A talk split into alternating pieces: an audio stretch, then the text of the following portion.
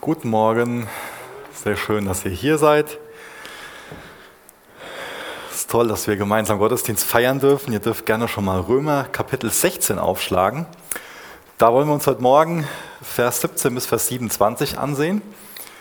Und ähm, es ähm, war uns ja für den Sommer über so wichtig geworden, dass wir uns so fünf ausgewählte Texte aus dem Römerbrief ansehen in Bezug auf unser geistliches Leben. Und nächste Woche fangen wir eine neue Predigtserie an. Da werden wir anfangen, durch das äh, Buch Ruth zu gehen. Freue ich mich schon sehr drauf. Ähm, mir hat schon jemand gesagt, wie Micha Ruth, ist doch eher was für eine Frauenkonferenz. Ich sagte, okay, wenn du macho bleiben willst, dann nenn's einfach Boas, da geht es auch viel um den, ist egal. Also ich glaube, dass das sehr gewinnbringend für uns als Gemeinde sein wird, durch das Buch Ruth zu gehen.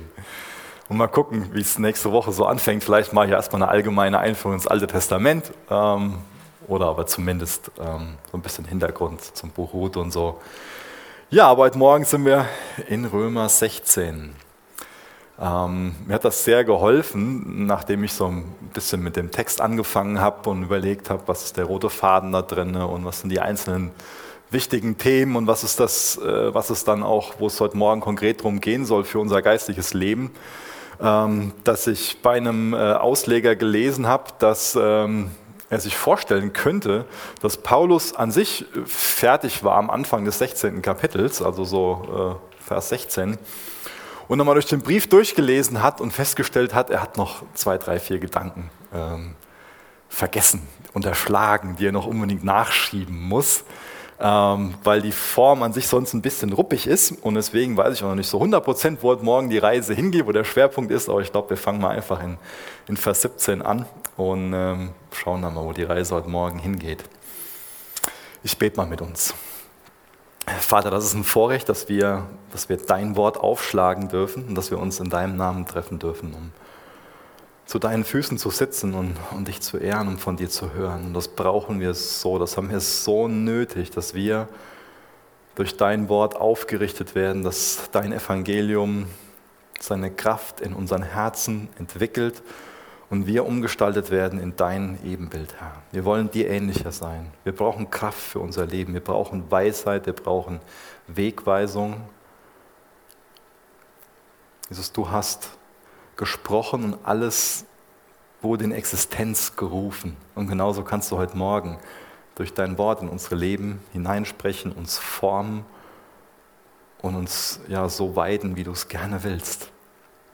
Wir bitten dich, komm und tu heute Morgen in uns das, was du gerne tun willst. Amen.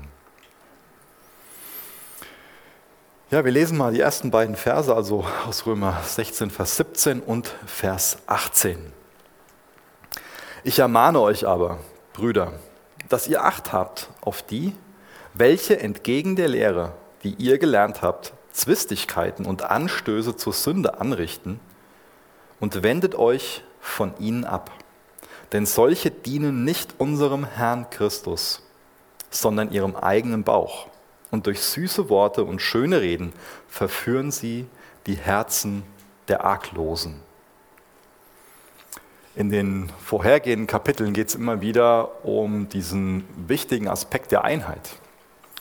Und auch gerade, wenn wir zum Beispiel an so, einen, an so einen Text denken wie Johannes 17, das ist dieses hohe priesterliche Gebet von Jesus, da wird die Einheit ja total betont. Da bekommen wir Christen gesagt, also Jesus betet zu seinem Vater und sagt ihm, dass wir als Christen so eins sein sollen, wie der Vater und er eins sind und dass Gott dadurch verherrlicht wird, dass das allein, dass Einheit selbst eine Predigt ist, wird quasi da gesagt.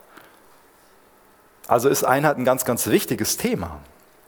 Aber Einheit ist nicht das oberste Ziel. Einheit ist nicht die oberste Priorität. Einheit kann es nur auf einem gesunden Fundament geben. Das heißt, Einheit unter Christen gibt es nur, wenn wir gemeinsam auf diesem gemeinsamen Grund Jesus, auf dem Fundament Jesus stehen. Und ansonsten kann es auch wichtig sein, sich zu trennen. Die neue Genfer Übersetzung sagt, aus dem Weg zu gehen zumindest. Es bestimmt auch unterschiedliche Maßnahmen, die da wichtig wären oder ja, je nachdem, was halt die Gründe dafür sind. Ich denke, es gibt zwei Gründe, warum uns der Paulus ganz deutlich sagt, wie er das hier in, wie das in der Elberfelder übersetzt ist, haltet euch fern von ihnen. Es gibt Gründe, wann wir uns von Geschwistern fernhalten sollen. Ein Grund kann Selbstschutz sein. Es muss uns klar sein, dass wenn wir mit ähm, Lehren in Berührung kommen, mit Gedanken in Berührung kommen, auch mit, mit Haltung in Berührung kommen, die einfach unbiblisch sind, dass uns das beeinflusst. Und da ist es auch wichtig, dass wir das Bewusstsein haben, dass uns das in zwei verschiedene Richtungen beeinflussen kann. Die eine Richtung ist, dass dieses Gedankengut auf mein Gedankengut, auf mein Denken oder auch auf meine Haltung, auf meine Einstellung, auf meine Motivation abfärbt. Das ist uns oft bewusst, dass es das Potenzial hat, abzufärben. Und deswegen sollen wir uns fernhalten zum Selbstschutz. Aber es kann uns auch in eine andere Richtung prägen, nämlich dass uns bewusst wird, ja, das und das ist falsch und dass wir dann in der Gefahr stehen, auf der anderen Seite vom Pferd zu fallen. Ich habe jetzt eben schon mal, ähm, deswegen nehme ich das mal als, Beispiel, dieses Ruth Frauen, so dieses äh, Macho- oder Rollenverständnis Mann und Frau angesprochen. Auch in dem Bereich gibt es ja unheimlich viel, was äh, der Zeitgeist so prägt. Und da könnten wir auch in der Gefahr stehen, auf der anderen Seite vom Pferd zu fallen und ein Rollenverständnis zu prägen, was nicht der Bibel entspricht, sondern eher macho oder wie man es auch immer nennen will. Ein anderer Grund, warum wir uns fernhalten sollen, sind auch die Prioritäten. Wir wissen, die Arbeit Andersrum, die Ernte ist groß und es sind wenig Arbeiter in der Ernte. Also wir können uns mit allem Möglichen beschäftigen und dabei das Wesentliche vergessen.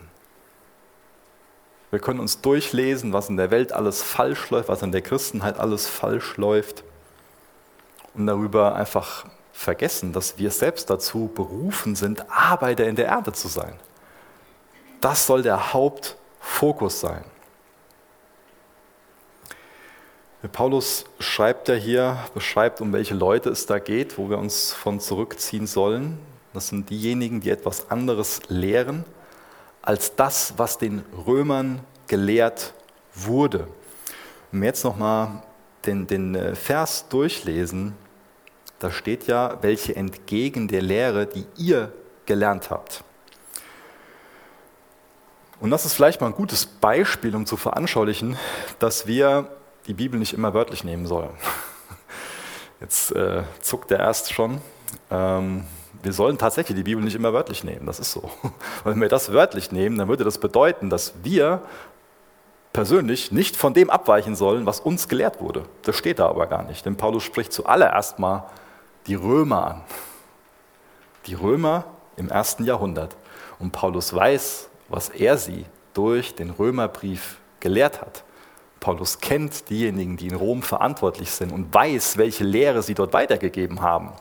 Und die Römer sollen von der Lehre des Römerbriefes und von der Lehre, die in der Gemeinde in Rom verkündet wurde, nicht abweichen. Für uns kann das was anderes bedeuten, weil wir haben nicht die Lehre des, des Römerbriefs oder der Römer als, äh, muss nicht sein, dass wir das persönlich nur so aufgesaugt haben. Es kann auch sein, dass wir falsche Dinge gelernt haben. Deswegen ist es wichtig, alles im Licht der Bibel zu sehen. Wenn wir das jetzt einfach nur so auf uns ähm, übernehmen würden, wäre das einfach eine, eine Abkürzung und es ist nicht das, was der Text hergibt, sondern der Text sagt uns, dass auch wir heute, 2000 Jahre später, die wir Christen in Herborn sind, dass wir nicht von dem abweichen sollen, was in Gottes Wort ist, was die Lehre der Römer ist, die wir durch den Römerbrief überliefert bekommen haben. Und da hat der Paulus auf eine ganz wunderbare Art und Weise erklärt, wie wir durch das Evangelium gerettet und wie wir durch das Evangelium verwandelt werden. Und an der Lehre des Evangeliums sollen wir festhalten. Und an der Lehre sollen wir alles prüfen, was uns bisher gelehrt wurde. Er schreibt, dass wir uns von den Leuten fernhalten sollen, die die Gemeinde spalten. Das sind Leute, die Zwistigkeiten über zweitrangige Themen anfangen, die den Glauben anderer erschüttern, die Anstöße zur Sünde liefern. Es gibt oft so einen, einen Generalverdacht der Lieblosigkeit, wenn genau dazu ermahnt wird. Aber Paulus macht das, weil er die Personen, die sich so verhalten, liebt und auch die Römer liebt, weil es biblisch ist. Auch weil Jesus genauso vorgeht und Jesus ist die Liebe. Es ist nicht lieblos, sich zurückzuziehen. Es muss auch nicht lieblos sein, sich von anderen zu trennen, anderen zu sagen, du bist hier nicht mehr willkommen, weil du nicht auf dem gemeinsamen Grund stehst. Das lehrt uns Gottes Wort und ist unheimlich wichtig für unsere persönliche Gesundheit und auch für die Gesundheit einer Gemeinde. Gerade in Corona-Zeiten ist uns das klar, wie schlimm das ist, wenn da was höchst Ansteckendes innerhalb von einer Gemeinde geduldet würde.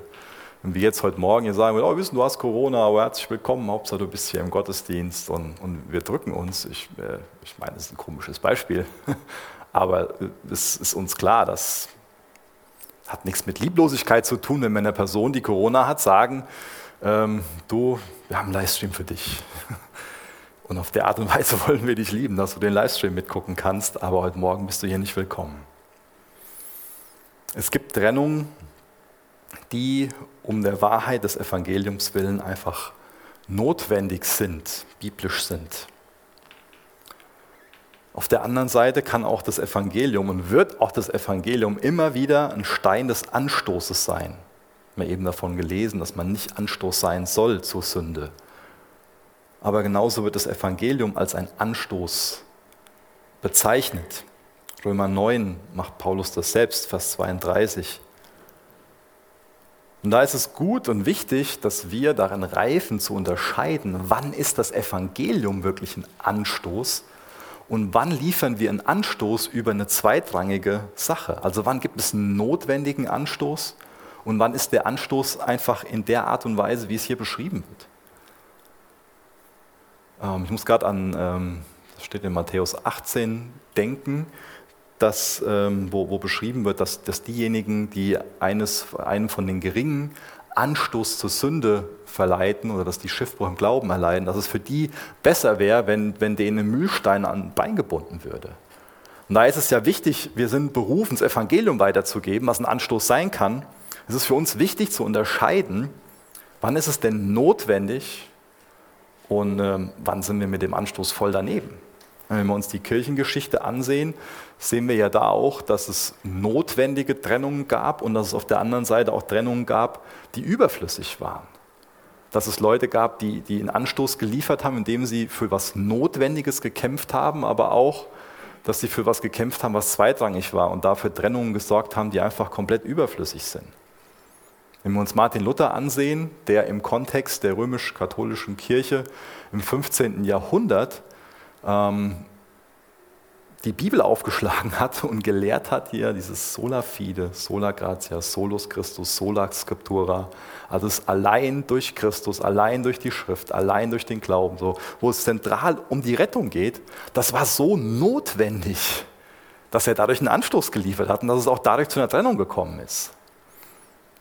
Oder wenn wir uns Erweckungsprediger ansehen, die im 18. und 19. Jahrhundert, so im Kontext auch der evangelischen Kirche, betont haben, ja, wie wichtig so die persönliche Entscheidung und, und Umkehr ähm, für jeden Einzelnen ist und dadurch auch zur Trennung äh, geführt haben, dann wissen wir auch da, dass das notwendige Trennungen gewesen sind. Auf der anderen Seite, wenn wir uns Luther ansehen, hat er aber auch für Trennungen gesorgt, die überflüssig waren gar nicht weit von hier in, in Marburg kam es ja auch zu der Disput mit dem Zwingli über das Abendmahl, wodurch sich die Reformation gespalten hat. Das hätte nicht sein müssen. Die Sola Gratia, die Dinge, die ich eben aufgeführt habe, absolut notwendig. Die Trennung in Bezug auf das Abendmahl, das war nicht notwendig. Oder auch wenn wir uns Dinge ansehen, die gerade so im, im Zusammenhang mit der Pfingst- und charismatischen Bewegung geschehen äh, sind, so in Bezug auf das, das, Zungenreden, dass das zur Norm der christlichen Reife gemacht wurde, das hat zum Zerbrechen von, von vielen Gemeinden, auch zur Entstehung von ganz vielen Splittergruppen geführt. Das war nicht notwendig. Das hätte man nicht zu so einer wesentlichen Sache machen sollen. Und da ist es wichtig zu unterscheiden, was ist denn wesentlich und was ist unwesentlich. Wo ist es denn auch äh, einfach normal, dass wir als Christen unterschiedlicher Meinung haben und wo sollten wir die gleiche Meinung haben? Und wo dürfen wir uns vielleicht gar nicht mehr Christen nennen, wenn wir da andere Meinung haben? Das ist uns ja allen klar, dass wir als Christen unterschiedliche Meinungen haben. Selbst in einer Gemeinde gibt es zu Themen unterschiedliche Meinungen. Und wo gibt es denn die Freiheit, unterschiedliche Meinungen zu haben? Und wo gibt es diese Freiheit nicht? Das ist eine wichtige Frage. Komme ich gleich nochmal drauf zurück. So ein gewisser Konformitätsdruck und auch eine Ausgrenzung, die wird heute schon mal schnell als rückständisch und der Vergangenheit zugehörig empfunden. Das darf heute nicht mehr vorkommen, wird schon mal behauptet. Ein Konformitätsdruck, sorry und eine Ausgrenzung. Das darf erst recht nichts mit der Zukunft zu tun haben. Da hat er schon mal gar nichts verloren. Da sind wir jetzt ja reifer und haben dazugelernt. Das ist nicht meine Meinung, wird aber schon mal so gesagt. Vielleicht ist es tatsächlich so, dass immer mehr Gemeinden zu so einem Hort der Vielfalt werden. Und dass immer mehr Gemeinden auch so auf einen, auf einen Wahrheitsanspruch verzichten. Entgrenzung ist definitiv ein Kennzeichen unserer Zeit. Aber uns muss klar sein, dass es auch notwendige Grenzziehungen gibt. Denn unser Grund ist Jesus. Und Jesus ist nicht beliebig. Wird schon mal so getan. Ja? Jesus gibt es ja auch im Islam und im Buddhismus spielt er auch eine gewisse Rolle. Aber das ist nicht der Jesus der Bibel, um den es da geht. Jesus ist nicht beliebig. Und deswegen ist es wichtig, auch Grenzen zu ziehen. Es gibt biblische Wahrheiten, da kann ich keine unterschiedliche Erkenntnis zu haben, sonst sollte ich mich nicht länger Christ nennen. Aber auf der anderen Seite gibt es auch Wahrheiten, wie wir in 1. Korinther 13 lesen, dass Erkenntnis Stückwerk ist, wo es einfach vollkommen okay ist, dass wir da unterschiedlicher Meinung sind. Und das ist mir jetzt mal wichtig, so ein paar Sachen aufzuzählen, ähm, was quasi so in der geschlossenen Hand ist und was in der offenen Hand ist. Also in der geschlossenen Hand, das sind die Dinge, wenn ich die nicht da drin habe, kann ich mich nicht zu Recht Christ nennen. Und in der offenen Hand sind die Dinge, ähm, wo es eine gewisse Freiheit gibt bis zu einem gewissen Grad, wo man unterschiedliche Erkenntnisse zu haben kann und trotzdem Jesus lieben kann und als, als Nachfolger von Jesus leben kann. In der geschlossenen Hand ist auf jeden Fall die Lehre der Dreieinigkeit. Da ist auch die Lehre drin, dass Gott unser Schöpfer ist. Dass er uns als Mann und Frau unterschiedlich und gleichwertig in seinem Ebenbild geschaffen hat. Da ist auch die Lehre des Sündenfalls drin und was das alles für uns bedeutet, also unsere Erlösungsbedürftigkeit geht es natürlich ganz zentral um die Person von Jesus, dass er wahrhaftig Mensch, wahrhaftig Gott ist, dass er ohne Sünde gelebt hat auf dieser Erde, dass er aber für unsere Sünde gestorben ist und als unser Erlöser auferstanden ist. In der geschlossenen Hand ist außerdem die Notwendigkeit der Buße und des persönlichen Vertrauens in Jesus zur Rettung. Es ist wichtig, dass wir das immer wieder betonen, dass es in unserer Verantwortung liegt. Da ist auch die Lehre des ewigen Lebens in Himmel oder Hölle. Und natürlich, nicht zuletzt, weil es am unwichtigsten ist, sondern um nochmal zu, zu betonen, dass wir diese ganze Lehre natürlich nicht ohne Gottes Wort hätten. Deswegen die Bibel als vertrauenswürdiges Wort Gottes ist in der geschlossenen Hand. Das sind alles Dinge, da können wir nicht irgendwie zwei Meinungen zu haben und uns weiterhin einbilden, wir folgen Jesus. Wenn wir irgendwas davon über Bord werfen, dann sollten wir uns nicht als Christ bezeichnen. Jetzt gibt es aber andere Themen, da können wir als Christ zwei Meinungen zu haben. Ein Thema ist zum Beispiel das Alter der Erde. Da kann man ganz interessante Unterhaltungen zu führen ähm, und Argumente austauschen. Und dann kann man zu unterschiedlichen Ergebnissen kommen für sich. Auch in Bezug auf die Geistesgaben. Meine, wir als Gemeinde, wir haben eine Überzeugung zum Thema Geistesgaben. Aber in der Christenheit als Ganzem ist es so, dass es da unterschiedliche Erkenntnisse zu gibt. Und bis zu einem gewissen Grad ist das okay. Oder auch die Taufe, so ein Gottesdienstablauf, die Art und Weise, wie Gemeinde geleitet wird. Auch da gibt es von der Schrift her auf jeden Fall Freiheit. Auch in Bezug auf die Rolle der Frau. Und auch in eschatologischen Fragen, also in Fragen, die die Endzeit betreffen, die das betrifft, was noch kommen wird auch. Und falsche Lehren, die entstehen immer dann, wenn Punkte, die ich gerade genannt habe, so die Seiten wechseln. Also nicht nur, wenn wir es aus der geschlossenen Hand rausnehmen und in die offene Hand tun, das ist klar, dann entsteht eine falsche Lehre. Es entsteht auch eine falsche Lehre, wenn wir was von der offenen Hand in die geschlossene Hand tun und meinen, das ist jetzt eine Sache, die wirklich wesentlich ist. Auch dann entsteht eine falsche Lehre. Es ist wichtig, da persönliche Überzeugungen zu, zu haben, aber auch für sich diese Dinge einzuordnen. Für was, was in der geschlossenen Hand ist, kämpfen wir. Ja. Da zeigen wir auf Jesus und machen deutlich, hey, das ist so wesentlich für unseren Glauben. Sonst verlieren wir alles. Und in der offenen Hand, da sind wir entspannt damit. Kann man sich austauschen und kann dem anderen auf Augenhöhe begegnen, dem anderen auf Augenhöhe, wie man das auch mit trotzdem macht, wenn, wenn was äh, Unterschiedliches in Bezug auf geschlossene Hand so läuft, klar. Aber das ist ein Gespräch auf einer, auf einer ganz anderen Ebene, wenn es um diese Punkte geht. Und das ist zum einen, ähm, diese Sachen, die ich eben aufgeführt habe, ist zum einen begründet mit der Schrift, aber auch begründet mit der Kirchengeschichte. Auch da kann man sich ansehen, dass diese Einteilung, die ich vorgenommen habe, ähm, so gelebt wurde. Und jetzt gibt es Christen, vielleicht kennt ihr das aus ähm, Unterhaltungen, ähm, auch aus Diskussionen, die eher den Schwerpunkt auf Einheit legen, deren Herz vielleicht auch eher für die Einheit brennt und meinen, das ist so eine wichtige Sache.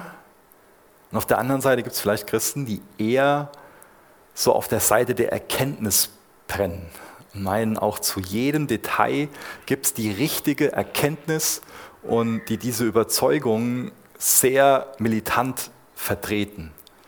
Das ist schon mal ganz spannend, wenn man da dabei ist und ähm, sich anguckt, wie ein Einheitschrist und ein Erkenntnischrist ähm, sich unterhalten. Das ist ungefähr genauso wie wenn sich ein, äh, eine Katze und ein Hund begegnen auf offener Straße. ich finde es gut, was, was Augustinus sagt. Er hat gesagt, in wesentlichen Dingen Einheit, in unwesentlichen Dingen Freiheit und in allen Dingen die Liebe. Das ist ein reifes Zeichen, wenn wir dahin kommen, dass wir für uns Überzeugungen haben, Erkenntnis haben, weiter darin wachsen wollen und für uns ganz deutlich unterscheiden können, biblisch unterscheiden können, was ist in der geschlossenen und was ist in der offenen Hand. Und dann kommt man auch zu einem reifen, zu einer reifen, zu einem reifen Umgang mit diesen Themen dann spielt man nicht mehr länger Erkenntnis gegen Einheit aus, sondern dann geht es Hand in Hand. Dann merkt man, das ist das Wesentliche. Das ist die wesentliche Wahrheit, die wesentliche Erkenntnis. Darüber diskutieren wir nicht, das ist klar. Das ist unser Grund. Und auf dem Grund haben wir Einheit. Deswegen lasst uns nicht irgendwie Einheit und Erkenntnis oder Schrägstrich Wahrheit gegeneinander ausspielen. Wahrheit ohne Einheit führt im Endeffekt nur zu Stolz. Und Einheit ohne Wahrheit führt zu Beliebigkeit, führt dahin, dass wir den Boden des wahren Evangeliums einfach verlassen. Und dazu ermahnt uns der Paulus hier. Es soll ja viel um unser geistliches Leben gehen. Und ich denke, das hat viel Anwendung in Bezug auf unser geistliches Leben was wir jetzt schon so uns angesehen haben, diese zwei Verse. Paulus ermahnt dazu, was hast du persönlich für eine Haltung Personen gegenüber, die dich ermahnen? Hast du eher so eine Haltung, dass du sagst, okay, ich höre mir das an, ganz in Ruhe, ich gehe sorgfältig damit um, ich muss nicht gerade was erwidern, ich muss mich nicht gerade rechtfertigen oder auf den Schlips getreten fühlen, sondern ich höre mir das erstmal an, lass das mal sacken, ich rede da mal mit, mit, meinem, mit meinem Herrn drüber, ich rede mal mit Jesus darüber, sage ihm hier, der und der hat mir das und das gesagt, was, was denkst du dazu, wie ist das? Man kommt mal zur Ruhe darüber und prüft das. Oder empfindest du eine Ermahnung, auch eine Kritik sofort als eine Lieblosigkeit? Ohne Frage wird Kritik schon mal sehr lieblos geäußert. Aber das ist nicht in deiner Verantwortung, irgendwo dem Gegenüber zu unterstellen, was er für ein Motiv hat, sondern deine Verantwortung ist, wie du mit der Ermahnung, mit der Kritik umgehst. Ist eine Ermahnung etwas, was du in dein Leben einlädst, wo du auch Freundschaften hast? Das ist ein Punkt, auf den kommen wir gleich noch, weil wir sehen werden, dass Paulus ganz viele Freunde hatte. Hast du Freundschaften, pflegst du Beziehungen mit Personen, die du dazu einlädst, in dein Leben zu reden?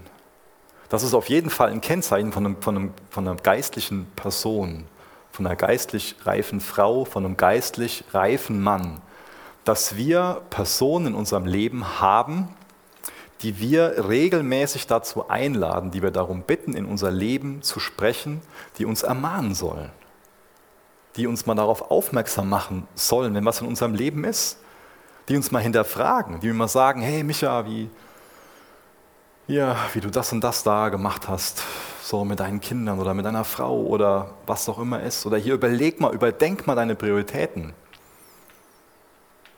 Schau mal hier so, so, so. Hast du so Personen in deinem Leben? Und willst du auch in einer liebevollen Art und Weise so eine Person für jemand anderes sein? Eine Ermahnung kann etwas ganz Biblisches sein. Wir sehen ganz viele Ermahnungen in der Bibel. Und da ist natürlich auch wichtig zu, zu schauen, wie wird denn hier ermahnt? Weil wenn man sich die Art und Weise von einem Paulus ansieht, wenn man sich die Art und Weise von Jesus ansieht, wie er ermahnt, da gibt es so viel zu lernen. Und es war so wichtig, dass der Paulus in der Hinsicht ermahnt, denn wir lesen ja in Vers 18 im ersten Teil von dem Motiv von den Personen. Er sagt denen, aus Eigennutz machen die das. Ja, die dienen ihrem eigenen Bauch. Neuere Übersetzungen übersetzen meistens mit Begierde. heißt, hier geht es um auch die eigene Meinung, auch die eigene Erkenntnis kann das bedeuten. Das sagt Paulus hier. Im Endeffekt dienen die nicht Jesus, sondern die dienen ihrer eigenen Begierde ihrer eigenen Meinung, ihrer eigenen Erkenntnis. Sie dienen sich selber. Was ist denn dein Motiv? Denk nicht über das Motiv von anderen nach, denk über dein Motiv nach. Deine eigene Begierde, Eigennutz oder geht es um Jesus? Und er nennt im zweiten Teil von Vers 18 dann auch die Methode von den Leuten. Die schmeicheln sich ein. Und da gibt es so eine weichgespülte Variante. Ich denke, auch das ist uns oft bewusst, aber ist es uns auch bewusst, dass es im Endeffekt auch so eine Variante gibt, die unser religiöses Fleisch anspricht. In uns allen ist auch ein religiöses Fleisch. Der Hang zum Bösen, der ist nicht nur darin, dass wir etwas, was wir jetzt, wo wir sofort sagen würden, ja, das ist ja böse, irgendwo so tun wollen, sondern auch, ein, ein, falsches, ein, ein falscher Weg, wie wir gut, wir bedeutungsvoll sein wollen. Ich bin ja fromm. Ich halte ja noch an Gottes Wort fest. Das ist so, so ein religiöses Fleisch, was in uns ist, was, auch, was sich auch gut ansprechen lässt durch eine Einschmeichelung, indem er jemand nämlich genau das verkauft. So. Ja, solange du auf das hörst, was ich dir sage, zeigst du, dass du noch Jesus treu bist. Zeigst du, dass du es noch wirklich ernst meinst mit der Bibel. Das kann genau so eine Art und Weise sein, wie das andere, was uns oft so schneller bewusst ist. Aber das liegt in der, in der Natur des Teufels, dass er ein Engel des Lichts ist, dass er sich verkleidet. Und so tut, als ob er Jesus ist, aber genau das Gegenteil ist. Ja. Noch ein paar praktische Fragen, bevor wir in Vers 19 weitermachen. Ähm, ich meine, das soll auch so ein bisschen, was ich eben unterteilt habe, wesentlich, unwesentlich, so uns dabei als Gemeinde helfen, ähm, wie wir mit anderen zusammenarbeiten. Das heißt, wenn es jetzt Gemeinden gibt, die diesen Grund nicht haben, dann haben wir kein Herz dafür, irgendwie mit denen gemeinsam eine Kinderevangelisation oder sonst was zu machen, ist, ist klar. Aber auch persönlich kann uns das eine Orientierungshilfe bieten, mit welchen Personen und Diensten wir zusammenarbeiten und auch unterstützen. Das ist ja wichtig für unser geistiges Leben. Wir wollen uns einbringen, aber wo bringen wir uns dann ein? Wir wollen auch Dinge mit anderen Gemeinden zusammen machen oder Diensten. In welchem Rahmen kann man das machen? Und das, was ich eben erklärt habe, kann uns da eine, eine ganz, ganz gute Orientierungshilfe sein. Und es kann uns auch eine ganz, ganz gute Orientierungshilfe dabei sein, dass wir gewisse Personen nicht mehr beachten. Von Jesus liest man, wenn man da mal drauf achtet, auch sehr häufig, dass er weggegangen ist. Nicht nur in der normalen Form, dass er einfach nach Hause gegangen ist, um, um eine Nacht zu ruhen, sondern dass er Personen sich selbst überlassen hat. Er hatte das Wunder getan, er hat das Evangelium gesagt und jetzt ist die Person in der Verantwortung. Jetzt kann Jesus nichts mehr für die Person tun und genauso kann es mit uns sein.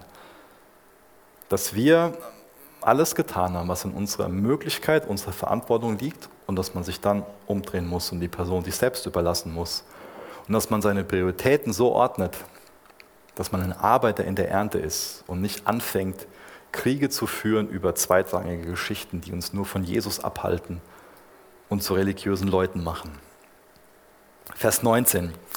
Denn die Kunde von eurem Gehorsam ist zu allen gekommen Daher freue ich mich euretwegen. Ich will aber, dass ihr weise seid zum Guten, doch einfältig zum Bösen. Ich will aber, dass ihr weise seid zum Guten, doch einfältig zum Bösen. Die neue Genfer Übersetzung sagt, und ich möchte, dass ihr auch weiterhin mit Weisheit erfüllt und dadurch zum Glauben, zum Guten befähigt seid und dass ihr euch vom Bösen nicht beeinflussen lasst. Da ist ganz, ganz viel Weisheit in dem Vers. Und da streicht nochmal das, was äh, Paulus in den, in den vorhergehenden Versen gesagt hat. Ganz großer Schatz liegt darin verborgen. Weise sein zum Guten und einfältig sein zum Bösen. Also wir sollen Experte im Gutes tun sein und nicht mal ein Anfänger, wenn es um das Böse geht. mit Weisheit erfüllt sein und dadurch zum Guten befähigt sein und dass ihr euch von dem Bösen nicht beeinflussen lasst. Das ist ganz wichtig, dass wir das verstehen und praktisch auf uns anwenden. Mit was beschäftigen wir uns so? Ich meine, nach dem Vers sollen wir uns in erster Linie ganz ausgiebig mit dem Guten beschäftigen. Hier werden wir nicht dazu aufgefordert, uns mit dem Bösen zu beschäftigen sondern hier werden wir ganz, ganz deutlich, dass wir uns äh, dazu ermahnen, dass wir uns mit Jesus beschäftigen sollen. Wir sollen uns um Jesus drehen. Das heißt, wir könnten jetzt den Ansatz haben, rausfinden zu wollen, was es alles Böse in der Welt gibt und davor zu warnen und wie das alles in die Christenheit hineinkommt und überall gucken, wo ist das Böse und wo ist das und wo ist das und macht uns das geistlicher, macht uns das zu, zu geistlicheren Menschen die die richtigen Prioritäten haben und für Jesus brennen, das wird auf uns abfärben, wenn wir diese Haltung haben und uns primär damit auseinandersetzen. Bei uns in den Gottesdiensten geht es primär darum, dass wir Gottes Wort auslegen, auf unser Leben anwenden wollen. Es geht um Jesus. Es geht um das Gute, um das Richtige. Und das wird im Endeffekt zu geistlichem Wachstum führen. Und wir werden das selbst in unserem Leben erleben, dass wenn wir uns in allererster Linie mit den anderen Dingen beschäftigen, mit dem, was da draußen alles so komisch ist, dass wir selbst komisch werden. Das wird uns prägen, das wird auf uns abfärben. Ich habe das eben schon mal ähm, angerissen, dass uns das auf zwei Arten beeinflussen kann. Zum einen kann das Böse auf uns abfärben, dass wir diese Haltung dass wir dieses Denken mehr übernehmen, aber es kann auch so auf uns abfärben, dass wir auf der anderen Seite vom Pferd fallen. Dass wir meinen, da muss ich jetzt besonders vorsichtig sein und uns so erschrecken, dass wir auf der anderen Seite runterfallen. Musste ich gestern auch denken, ich war mit meinen beiden Großen was abholen. Auf dem Weg dahin sind wir in der Kloppacher Schweiz vorbeigefahren. Ich sage, okay, wir halten mal hier bei dem Kloster Marienstedt, heißt das, glaube ich, an. Ähm, so ein bisschen spazieren gegangen und das sind so riesengroße Felsen. Und meine beiden Großen, die lieben es einfach total zu klettern. Gut, sag, gut, wir, wir klettern mal hoch und versuchen das mal. Ich muss jetzt aufpassen, was ich erzähle und was ich nicht erzähle. Meine Frau in der Coffeebar zuhört. Ähm, auf jeden Fall waren wir irgendwann relativ weit oben beim Felsen und ich, ich glaube, dass es verantwortungsbewusst war, Louis, was, was wir da gemacht haben. Ähm, und ähm, auf, auf, jeden Fall waren wir dann ganz oben und ist vorne so eine, so eine Spitze, die herausragt. Und ich habe auf der einen Seite mich festgehalten und habe auf der einen Seite runtergeguckt so, boah, das ist echt hoch. Und äh, guckst so erschreckt in die andere Seite, oh, das ist genauso hoch. Ja? Und was ich damit sagen will, ist, wir können uns so erschrecken von der einen Seite, so beeindruckt sein, dass wir auf der anderen Seite runterfallen. Beziehungsweise, was ähm, ich jetzt rausgeschmissen habe in der Predigtvorbereitung, ähm, deswegen kann ich es nicht mehr genau er erklären, wo das war, aber vom, vom Prinzip her hilft das, glaube ich, weiter und veranschaulicht das besser, was ich versuche weiterzugeben. Ich habe in der Vorbereitung von einem ganz, ganz bekannten Maler gelesen, ähm, es war nicht Leonardo da Vinci, aber so jemand in, in der Art und Weise, der mit seinem Lehrling ähm, so eine Basilika, die Decke davon gestaltet hat.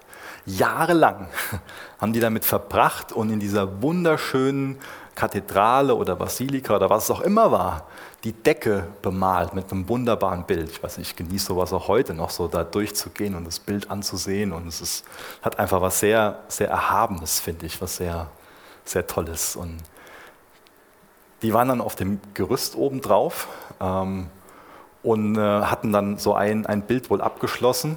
Und dann ist der Meister auf dem Gerüst mal da hinten gegangen und hat gestaunt von seinem Werk.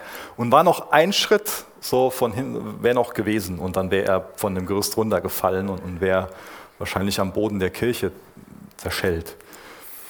Und sein Lehrling sieht das. Und geistesgegenwärtig nimmt er einen Pinsel einen dicken Pinsel und wischt einmal durch das Bild durch. Denkt sich, hä, wieso das denn?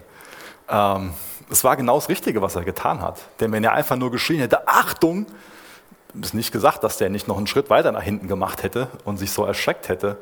Und er wollte aber seinen Lehrling davon abhalten, den Strich dadurch zu machen, hat deswegen einen Schritt nach vorne gemacht. Das war genau das Richtige. Und genauso kann Gott schon mal, glaube ich, in unserem Leben die Rolle von so einem Lehrling übernehmen und uns einen Strich durch eine Sache machen. Und wir uns fragen, was soll das denn jetzt? Und vielleicht im Gegensatz zu dem Meister total, äh, ich meine, der, der hat es dann geschnallt und, und ist seinem Lehrling total dankbar gewesen. Und das konnte wieder alles repariert werden. So sieht heute keiner mehr was von. Aber wir kriegen das schon mal gar nicht mit, wie nah wir da am Abgrund standen und wie wichtig es war, dass wir dann Strich durchgemacht bekommen. Ich will uns einfach dazu ermutigen, dass wir, wenn es uns wirklich um Jesus geht, dass wir uns mit Jesus beschäftigen. Denn nur wenn wir uns mit Jesus beschäftigen, werden wir Jesus kennen. Wenn jetzt jemand in der Bank dazu ausgebildet wird, Falschgeld zu erkennen, bekommt er kein Falschgeld hingelegt und studiert Stunden und Tage und Monate lang das Falschgeld. Denn nur dadurch, wenn er Falschgeld kennt, kennt er auch nicht die Wahrheit. Und das ist die Haltung, die die Bibel uns beibringt. Wir sollen nicht das Falschgeld studieren, sondern wir sollen Jesus studieren. Und wenn jemand echtes Geld kennt, dann erkennt er, was falsch ist. Ich brauche gar nicht zu kennen, was falsch ist und erkenne es, wenn ich das Echte kenne. Und wenn ich das Falsche kenne, wird mir das nur helfen, das Falsche zu erkennen, aber noch lange nicht das Echte zu erkennen. Das ist die Haltung, die hier gelehrt wird, die wir persönlich haben sollten. Und deswegen kann uns es auch dabei helfen, dass wir sehr vorsichtig sind mit Menschen, denen es nicht primär um Jesus geht, die nicht primär auf Jesus fokussiert sind, sondern sich auf das fokussieren, was angeblich alles so falsch läuft. Auch hier wieder ein paar praktische Fragen. Sie bekommen gesagt, dass sie dem Herrn gehorsam sind. Das ist eine Frage, die wir uns mal, ja, mit der wir mal ins Gebet gehen können, uns fragen können, bin ich dem Herrn wirklich gehorsam? Die kennen das Gute und die halten sich von dem Bösen fern. Wie ist es mit uns? Wo ist unser Fokus drauf? Kennen wir das Gute? Hältst du dich vom Bösen fern? Was konsumierst du so? Also mit was setzt du dich auseinander? Von was lässt du dich da auch beeinflussen? Vers 20, eine ganz wunderbare Verheißung. Der Gott des Friedens aber wird in kurzem den Satan unter euren Füßen zertreten. Die Gnade unseres Herrn Jesus Christus sei mit euch. Wie oft hat Paulus bis jetzt den Satan in Römer erwähnt? Das ist tatsächlich das erste Mal. Und was hat er jetzt über ihn zu sagen? Ich habe, äh, da ehrlich gesagt, mehrmals drüber gelesen und habe das falsch gelesen. Ich habe ähm, so dieses 1. Mose 3, Vers 15 im Hinterkopf gehabt, wo ja so diese Urverheißung ist, dass der Same der Frau, der Schlange, den Kopf zertreten wird, dass Jesus als der Schlangenzertreter, als der, der Teufelsbesieger, der die Niederlage des, des Teufels am Kreuz besiegelt hat, wo er verheißen wird. Vielleicht habt ihr es genauso überlesen wie ich, da steht der Gott des Friedens, aber wird in kurzem den Satan unter euren Füßen zertreten. Wie passt das denn? Ist das hier ein Übersetzungsfehler? Hat auch Jesus gemacht. Machen wir das jetzt? Wie sieht das denn aus? Ich meine, Jesus ist ultimativ der Schlangenzertreter, aber im Endeffekt jeder, der sich mit hineinnehmen lässt, der im Glauben auf das, was Jesus vollbracht hat, antwortet, ist Teil davon. Im Hier und Jetzt verbreitest du entweder den Himmel oder die Hölle. Und der Art und Weise, wie du mit deiner Frau umgehst, mit deinen Kindern, mit deinem Vorgesetzten oder mit denjenigen, wo du Vorgesetzter von bist, in der Art und Weise, wie du da agierst, auch morgen, auch gerade am Montag, die Woche über, du verbreitest entweder den Himmel oder du verbreitest die Hölle. Und wenn du dich mit Jesus identifizierst, wenn du an ihn glaubst, wenn du so handelst, dass es von ihm inspiriert ist, dann bist du auch jemand, der den Satan in seinem Handeln einschränkt, unter den Füßen zertreten. An sich sollte uns das so viel Zuversicht, so viel Hoffnung geben. Wenn wir jetzt aber welche sind, die immer nur nicht nach Jesus schauen, sondern nach draußen schauen, uns Corona ansehen und uns ansehen, was, ähm, wo das denn angeblich alles herkommt und ansehen, was mit unserer Wirtschaft passiert und, und diesen Fokus haben, dann kann es uns doch nur so gehen wie dem Petrus, dass wir in den Wellen untergehen und mutlos werden, oder? Dann schaut man nach draußen und dann wird auch noch von Christen publiziert, dass angeblich der Satan am Gewinnen ist. Ist es denn eine biblische Art und Weise, daran zu gehen und die Botschaft rauszubringen, dass der Teufel am Gewinnen ist, wenn man sich umsieht? Ist das eine biblische Art und Weise, die Nachrichten zu lesen und dann zu behaupten, und das ist eine Nachricht, die wird sehr häufig von Christen geteilt, wenn ich nur meinen Facebook-Feed runter scrolle, ich mache das gar nicht mehr, ganz ehrlich. Aus, fertig. Ich will mir das nicht mehr anhören, dass Christen publizieren, dass der Teufel gewinnt. Das ist grauenvoll. Das ist die Wahrheit. Der Gott des Friedens aber wird in kurzem den Satan unter euren Füßen zertreten. Die Gnade unseres Herrn Jesus Christus sei mit euch. Und die Gnade und der Friede unseres Herrn Jesus Christus, die sind nicht mit uns, wenn wir laufend diese Schwarzmalerei betreiben und uns alles ansehen, aber nicht Jesus im Blick haben. Aber der Friede und die Gnade, davon werden wir erfüllt, wenn wir uns auf Jesus fokussieren, wenn er unser Schatz ist, wenn er unsere Zuversicht ist, unsere Hoffnung, unsere Freude ist. Das ist die große Verheißung, das ist das Versprechen. Jesus ist der Schlangenzertreter und als seine Nachfolger sind wir Teil davon. Und es ist so ermutigend, das machen wir jetzt nochmal. Ich lese noch Kolosser 2, Vers 14 und Vers 15 vor. Das tut uns so gut, wenn wir daran erinnert werden. Er hat die Liste der Anklagen gegen uns gelöscht. Er hat die Anklageschrift genommen und vernichtet, indem er sie ans Kreuz genagelt hat.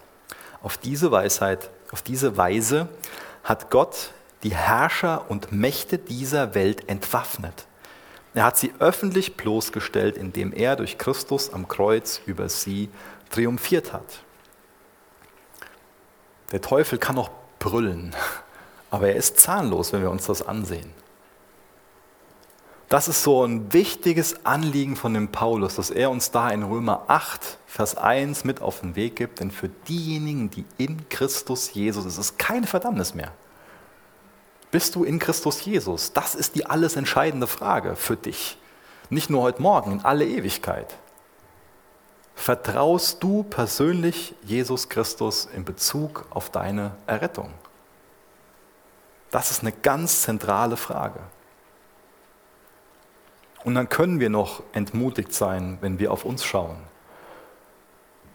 Paulus war total entmutigt in Römer 7. Ich gehe mal davon aus, dass Paulus sich da selbst gemeint hat. Ich, elender Mensch, ruft er über sich aus. Das Gute, was er tun wollte, hat er nicht getan. Und das Böse, was er nicht tun wollte, das hat er getan. Und für ihn war es so wichtig, sich an die Weis Weisheiten zu erinnern, an diese Wahrheiten zu erinnern. Genauso für uns. Die Liste der Anklagen wurde gelöscht. Für diejenigen, die in Christus Jesus sind, ist keine Verdammnis mehr. Und wenn uns der Teufel an unsere Vergangenheit erinnert, dann dürfen wir ihn an seine Gegenwart, an seine Zukunft erinnern, meine ich. Offenbarung 20, Vers 10. Dann wurde der Teufel, der sie betrogen hatte, zu dem Tier und dem falschen Propheten in den Feuersee geworfen, der mit Schwefel brennt. Und sie werden in alle Ewigkeit gequält werden, Tag und Nacht.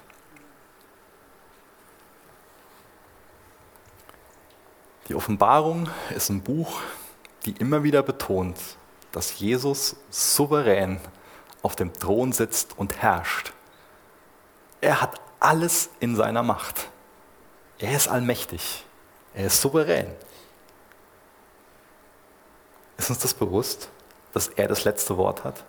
Ist uns bewusst, was das letzte Wort ist? Es ist deine Freude, sorgt bei dir für das geistliche Leben, dass du weißt, mir ist vergeben. Ich bin in Christus.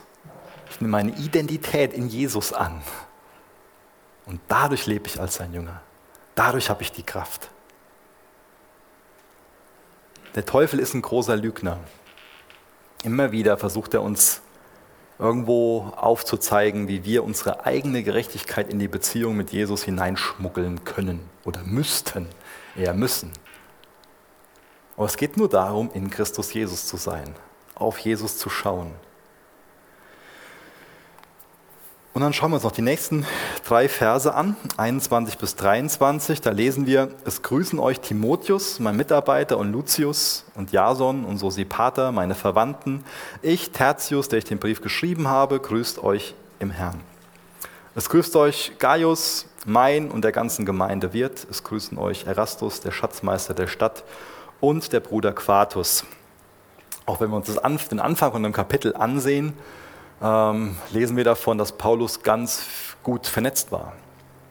Das heißt, der Paulus spielt sich jetzt nicht so als ein einsamer Held auf, der von sich denkt, dass er die ganze Welt alleine auf den Kopf stellen kann, sondern er sieht sich bewusst als Freund er sieht sich bewusst als ein Mitstreiter und er weiß, er braucht Mitstreiter, um gemeinsam den guten Kampf des Glaubens zu kämpfen.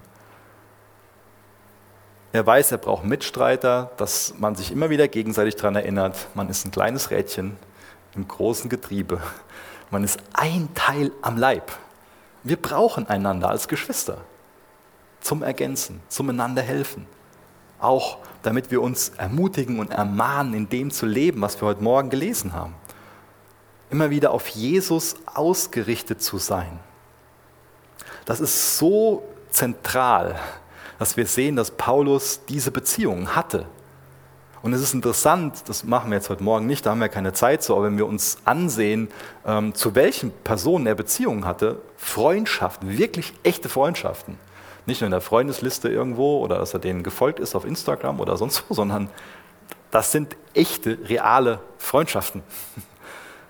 Ähm, das ist wertvoll.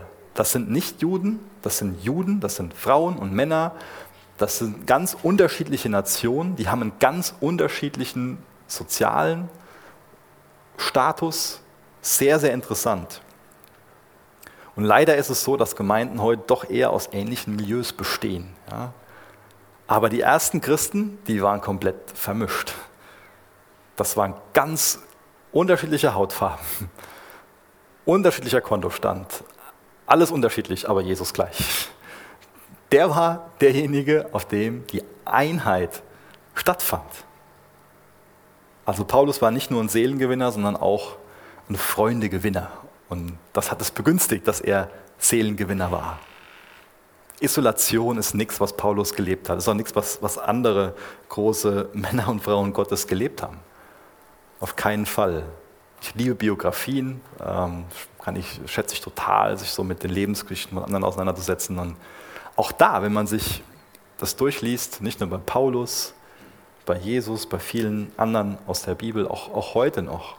Wir brauchen diese Beziehung. Und hier machen wir mal einen Punkt für heute Morgen. Ihr könnt gerne noch mit mir aufstehen. Will noch gerne mit uns beten.